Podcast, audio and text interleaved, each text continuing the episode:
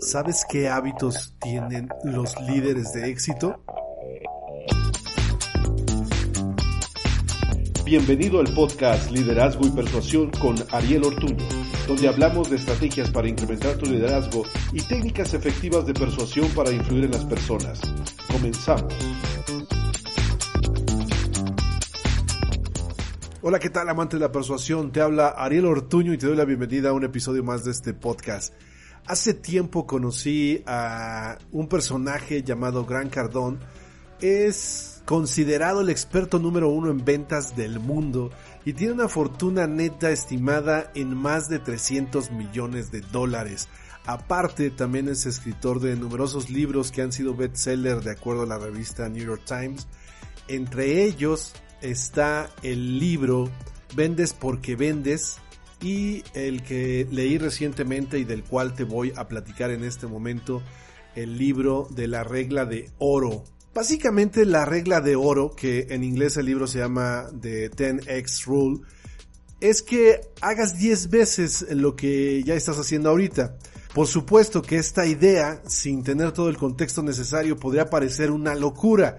Y yo también lo pensé. Lo que sucede es que te vas acostumbrando a trabajar a niveles de productividad mucho mayores conforme lo vas haciendo. Es decir, incrementas la cantidad de trabajo que haces y lo repites durante cierto tiempo y luego se convierte en tu estado normal de trabajo. De esta manera puedes incrementar otra vez la cantidad de trabajo que haces y luego volverla a incrementar y hacerte cada vez más productivo. En México tenemos precisamente un problema de productividad. De acuerdo a un artículo publicado por la revista Forbes en el año 2018, México es el país en el que más horas se trabajan al año dentro de los países que forman parte de la Organización para la Cooperación y el Desarrollo Económico.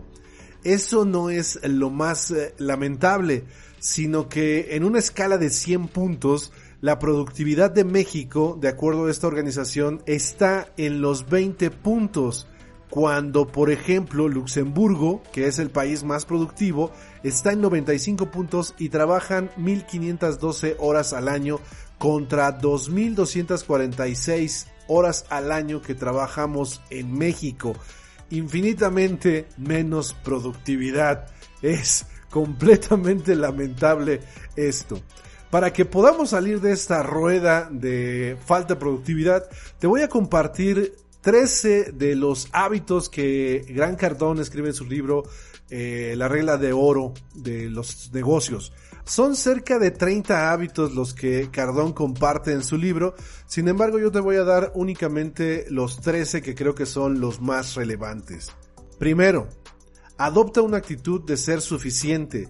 Esto se reduce en el lema podemos hacerlo, haremos que suceda la gente a menudo se amedrenta con una meta que puede parecer grande o mira, con la simple idea de hacer 10 veces lo que normalmente harías, muchas personas, mucha gente que me está escuchando en este momento pensó yo no podría. Y ese es precisamente un hábito que tienes que eliminar de tu comportamiento y cambiarlo por cómo puedo hacerlo, lo voy a hacer, puedo hacerlo, nada más tengo que encontrar cómo. Hábito 2 confía en que lo lograrás. Esto es importante en los negocios y en la vida profesional porque cuando te piden que hagas algo, hay gente que no tiene éxito que dice no lo sé hacer o no creo poder hacerlo. A diferencia de que simplemente digas yo me hago cargo. Y que de verdad te hagas cargo, que encuentres la manera de cómo lo vas a solucionar, que confíes en que va a suceder. Para esto, el filósofo Wallace de Wattles en su libro La ciencia de hacerse rico dice que no deberías darle mucha importancia a las cosas que podrían ocurrirte y que no sean favorables para ti, que en su momento, si es que llegan a suceder, vas a tener las habilidades y lo necesario para poderlo solucionar. De hecho, piénsalo de esta manera, querido amante de la persuasión. Hoy tienes la edad que tienes y estás donde estás porque has superado todas las pruebas que la vida te ha presentado, de una manera o de otra.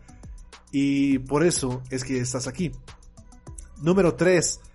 Concéntrate en la oportunidad. Los líderes que tienen éxito acostumbran ver los problemas y las quejas como un área de oportunidad que les va a permitir crecer.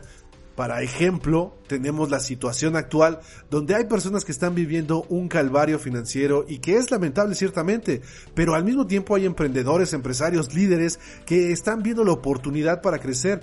Hay gente que se queja de que su cubrebocas sea desechable y entonces salen cubrebocas que son lavables. Es decir, en cada momento, en cada problema, puede haber una oportunidad si estás dispuesto a observarla. Número 4. Ama los retos. El éxito llama al éxito y las derrotas incrementan las posibilidades de más derrotas. Si tú constantemente estás tomando reto tras reto, primero que nada estimulas tu seguridad personal porque el hecho de que sepas que lograste algo te da las suficientes hormonas para que quieras ir por otro éxito. Te vas haciendo cada día más seguro y tu cerebro adopta la postura de ante las dificultades, ante los retos, yo doy un paso adelante. Si estás huyendo de ellos, tu cerebro adopta la postura de ante los retos me doy un paso hacia atrás porque no puedo. Punto número 5. Procura resolver problemas. Esto se trata de un cambio de enfoque total. Hay personas que no quieren más responsabilidades por evitar los problemas y se quedan con los problemas. Yo lo que creo bajo esta idea de Cardón es que necesitas cambiar la perspectiva y decir, estoy hecho para resolver problemas. Vine a este trabajo a resolver problemas. Vine a esta vida a resolver problemas. Una actitud ganadora incrementas tu seguridad, te da mayor autoestima y una mayor predisposición para resolver más problemas. Cuando tengas problemas en la vida, disfrútalo, te hacen más fuerte y a eso veniste, a resolver problemas. Número 6 actúa de inmediato. No se trata de un don o un regalo, es un hábito que debes desarrollar. Cuanto más piensas en hacer las cosas, más deseo tienes de postergar y tu mente está aprendiendo que necesita tomarse el tiempo para meditar, tener todo listo, tener todo bien planeado o entender qué es lo que vas a hacer. Simplemente actúa, lánzate, hazlo. Por supuesto que existe el riesgo de que te equivoques, pero también existe la oportunidad de aprendizaje. Si nunca haces las cosas, no te vas a equivocar, pero no vas a aprender. Y más miedo te va a dar de emprender en cualquier momento. Número 7. Siempre di sí. Dice Cardón que nunca dice que no hasta que no tiene que hacerlo. Es decir, estoy dispuesto a servir a mi jefe, a mis compañeros del trabajo, a mi pareja, a mis clientes, a mis proveedores y dar lo que ellos me están pidiendo hasta el punto en el que la evidencia sea tan real de que no puedo, que entonces tenga que decir que no pude. Pero cuando me piden algo, lo que tendría que decir es lo haré por usted o sí, lo haré. No titubear, simplemente decir sí y entonces le estás mandando una señal a tu cerebro donde aprendes a que tomas todas las oportunidades que se presentan. ¿Qué va a suceder si se te presenta una oportunidad bastante importante en la vida que implica un cambio radical para ti? Pero como normalmente has dicho que sí, ¿qué va a suceder? Que la vas a tomar. 8. Comprométete por completo. Para adquirir éxito es vital dejar de probar la temperatura del agua. Simplemente lánzate, aviéntate de cabeza y ya cuando estés adentro sabrás qué temperatura tenía el agua. Yo sé que para algunas personas que no son muy arriesgadas esto puede parecer un poco drástico, un poco duro, pero créeme, enfrentarte a tus miedos, salir de tu zona de confort es una de las mejores cosas que puedes hacer.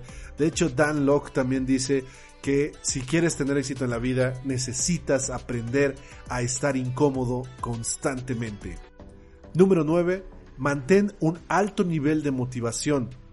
Mira, motivación básicamente es tener motivos para hacer algo, no se trata de echar gritos y de bailar canciones que te sirve muchísimo, pero en mi experiencia, para sentirme motivado lo que necesito es un propósito, un objetivo, de hecho, el estudio de la gente exitosa indica que los altos niveles de actividad son impulsados por estar concentrado en tus objetivos y alentado por una misión específica. Esto lo dice Cardón en su libro y a mí me consta. Yo cuando escribo Tengo la disciplina para levantarme a las 5 de la mañana, 5 y media y ponerme a escribir gracias a que tengo un propósito a la hora de escribir. Quiero tener la obra, quiero verlo manifestado, quiero tener el libro en mis manos y sobre todo me encanta saber que tú los lees y aprendes de ellos. Por cierto, recuerda que ya está en preventa mi libro Cómo influir contando historias.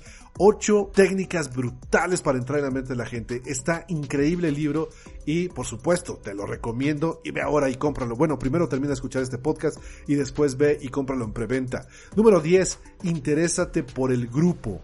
Dice Cardón que si quienes te rodean están enfermos, tienen un desempeño inferior al esperado, o están luchando constantemente por mejorar su situación y no lo pueden hacer, entonces tarde o temprano terminarás afectado como todos los demás.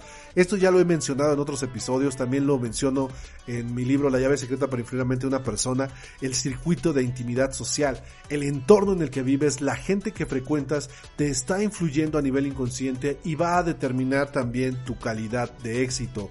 Número 11. Dedícate al aprendizaje continuo. Menciona Cardón en su libro que los directores generales más exitosos de Estados Unidos en promedio leen 60 libros y asisten a 6 conferencias cada año. En tanto, el trabajador promedio lee menos de un libro y consigue 319 veces menos de ingreso. Bueno, no creo que en México esté la cosa muy cambiada si no te desarrollas, si no te preparas, no vas a llegar lejos. Tienes que ser sobresaliente en ese sentido. Lee, pero no leas un libro cada mes. Digo, ya es una ventaja, porque aquí en México, por Dios, leemos muy poco. De hecho, quiero decirte que Amazon, que es la librería más grande del mundo, en Latinoamérica no tiene imprenta para imprimir libros por demanda. Los tenemos que pedir a Estados Unidos porque pues allá leen un poquito más. 12. Mantente incómodo ya te lo mencionaba hace rato. Los que tienen éxito estuvieron dispuestos en algún momento a ponerse en situaciones incómodas. La gente que fracasa quiere estar cómoda todo el tiempo. Es imposible que logres grandes cosas en tu vida y lo que deseas dentro de tu zona de confort. Decía un entrenador puertorriqueño con el que me entrené, José Torrón, que tus sueños y la vida maravillosa que estás anhelando está afuera de tu zona de comodidad. Y 13. Aprovecha las relaciones. Los exitosos hablan constantemente de que la gente que los rodea es más lista, brillante y creativa. Esto lo dice Cardón en su libro. Busca personas que sean más inteligentes que tú, que tengan mayor éxito que tú y que estén creciendo más que tú. Ello te va a abrir los ojos a un mundo que no conoces y al que vas a querer tener acceso. Te vas a dar cuenta de que lo que haces no es tanto como tú crees. La gente fracasada se junta con personas igual de fracasados que ellos o personas con menores conocimientos y lo hacen para sentirse admirados y para hacer el puerco más trompudo en la fiesta. Pero eso no los hace crecer. Querido amante de la persuasión, si te ha gustado este episodio, por favor, por favor, compártelo en tus redes sociales y date una vuelta por mi página www.arielortuno.com para que veas mis redes sociales y también me sigas. Recuerda obtener mi libro 22 trucos psicológicos para aumentar tu liderazgo que está disponible en Amazon y nos vemos pronto, nos escuchamos pronto y recuerda, estás a una frase de inspirar al mundo.